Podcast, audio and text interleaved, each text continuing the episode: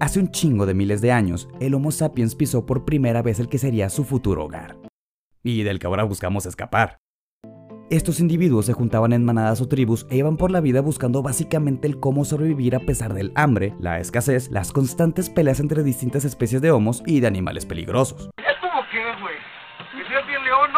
Cosa que no ha cambiado para todos los Homo sapiens del planeta. Afortunadamente hoy tenemos oxos en cada esquina, pero para aquel entonces, estos protohumanos eran cazadores y viajaban o migraban de sus tierras de acuerdo a la cantidad de alimento que podían conseguir. Vamos a rebasar los 40 mil millones de dólares de remesas. Cosa que no ha cambiado para todos los Homo sapiens del planeta. Con el paso del tiempo estos humanos se asentaron, descubrieron la agricultura, la recolección, la propiedad privada, el excedente de producción y por tanto la cerámica, el intercambio de bienes hasta llegar finalmente a la creación del concepto del dinero. Y con ello la chinga de pagar impuestos.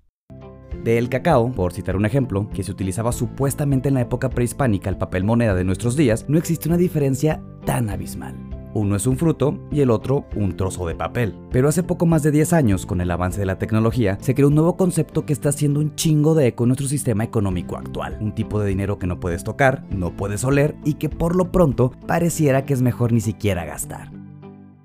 Estamos hablando de las criptomonedas. Advertencia. Si estás buscando una especie de consejo financiero acerca de cómo incrementar tus ahorros invirtiendo en estas chingaderas, créeme que nadie, pero absolutamente nadie debería poner sus finanzas personales en mis manos. Advertido estás, carnal. Sean ustedes bienvenidos. Ah, no lo sé, José. Desde tiempos antiguos, el oro ha sido utilizado por distintas civilizaciones como una especie de moneda de cambio para conseguir productos que sean necesarios para la vida diaria. Eh, Wasabe regresa al béisbol o igual no tan necesarios.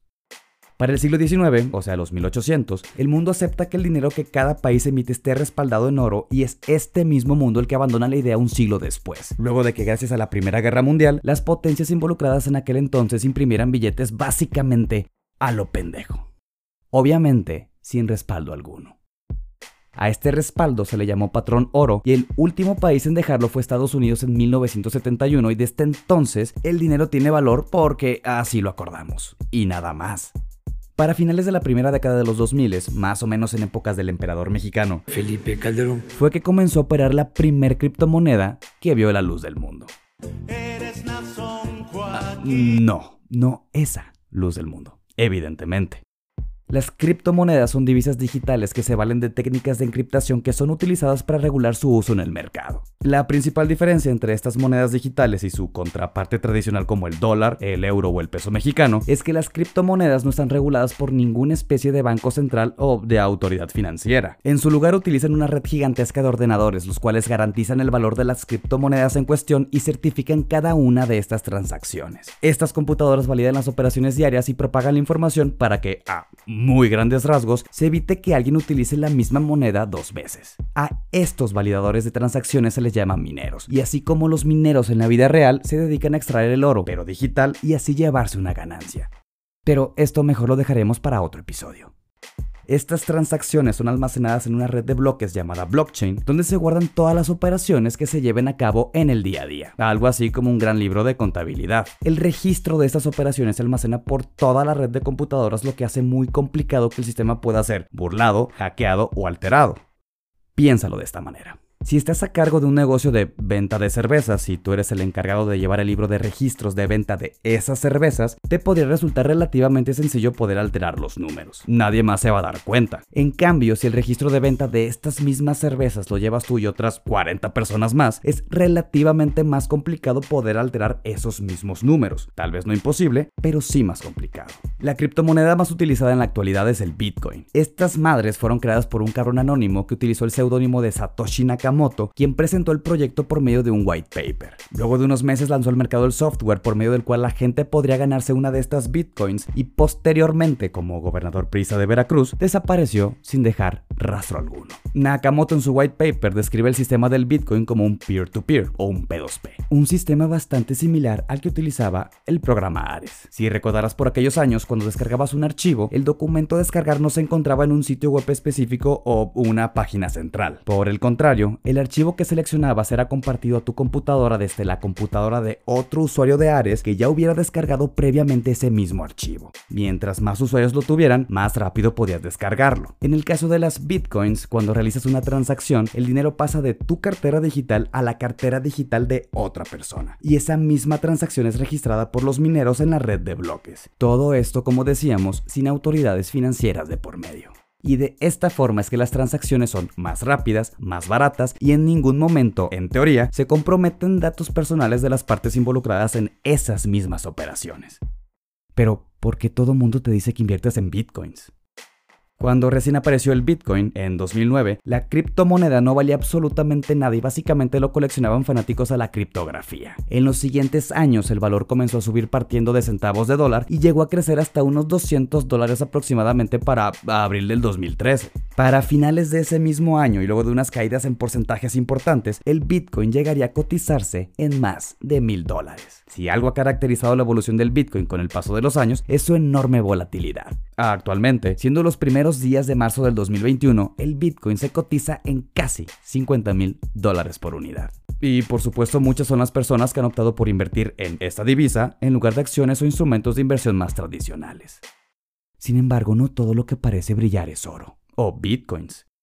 Así como la criptomoneda tiene pros que parecen que nos pueden mostrar el camino ideal para convertirnos en millonarios de la noche a la mañana, también tiene contras que podrían hacernos perder un chingo de dinero. Si, por ejemplo, tú en este momento tienes un dólar en la mano, tienes la casi certeza que ese mismo dólar te va a alcanzar para prácticamente lo mismo que el día anterior, por lo menos en el corto plazo. En cambio, así como el Bitcoin ha presentado alzas significativas a través de los años, también ha sufrido caídas que han sido catalogadas por expertos en finanzas como bastante culeras. Palabras más, palabras menos. Por poner un ejemplo, en diciembre del 2017 el precio del Bitcoin arañaba los casi 14 mil dólares por unidad. Pero al cabo de un año y luego de varios meses de caídas constantes, el precio se derrumbó hasta los 3 mil dólares por esa misma unidad. Haciendo un poco de matemática simple, podríamos afirmar que si convertiste tu aguinaldo en ese diciembre en Bitcoins, para el siguiente año ya habrías perdido aproximadamente el 75% de ese mismo dinero si te hubieras desesperado y vendieras tus monedas. En cambio, si ese mismo tú del caso hipotético hubiera mantenido las monedas a pesar de la caída, hoy tendrías por lo menos el doble de lo que invertiste en aquel entonces. O sea, dos aguinaldos. Por otra parte, si iniciaste en este mundo de las criptos cuando apenas comenzó y costaba apenas unos centavos, para ahorita ya serías estúpidamente millonario. Pero así como puedes comprar bitcoins como una opción para invertir tus ahorros, también puedes realizar compras en algunos establecimientos que ya aceptan la moneda como tipo de cambio. La primera compra realizada en el mundo real con moneditas digitales la hizo un güey de nombre Laszlo Hanjex, quien en un muy pinche mal día para tener hambre y probablemente poco dinero en la vida real, intercambió 10.000 bitcoins por un par de pizzas. Si este cabrón hubiera utilizado su tarjeta de crédito como cualquiera de nosotros al pedir algo de cenar, ahorita tuviera un guardadito de aproximadamente el doble de la fortuna de, digamos, Justin Bieber, equivalentes a unos 446 millones de dólares. Pero el Bitcoin no es la única criptomoneda. Ethereum, Litecoin, Ripple y más recientemente Dogecoin se han catalogado como una de las más buscadas por los nuevos inversores que buscan dónde depositar su dinero en un intento por adivinar cuál será la que otorgue más rendimientos con el paso del tiempo. Primero de octubre 2018, anótenlo, fecha histórica ha nacido la moneda digital petrolera, el Petro. ¿Qué parte no entendiste de descentralizada? Cabrón.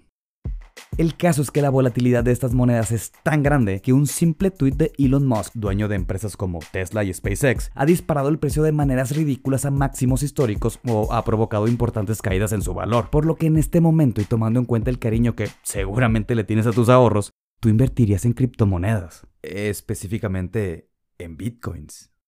Desde mi punto de vista, a estos mames te les tienes que subir cuando recién están empezando. O sea, en este caso, antes del 2013. Yo no sabré un chingo de economía o de finanzas, pero no parece conveniente invertir en una divisa tan volátil cuando se encuentra en máximos históricos. Pero ese ya es pedo de cada quien. Nos vemos en el próximo episodio, próximo jueves, en prácticamente cualquier plataforma donde puedas reproducir un podcast. Si en algo me equivoqué, no soy criptólogo, no te mames tampoco. Échamelo en cara en las redes que te dejo en la descripción. Adiós, bye. Sean ustedes bienvenidos a No lo sé, José.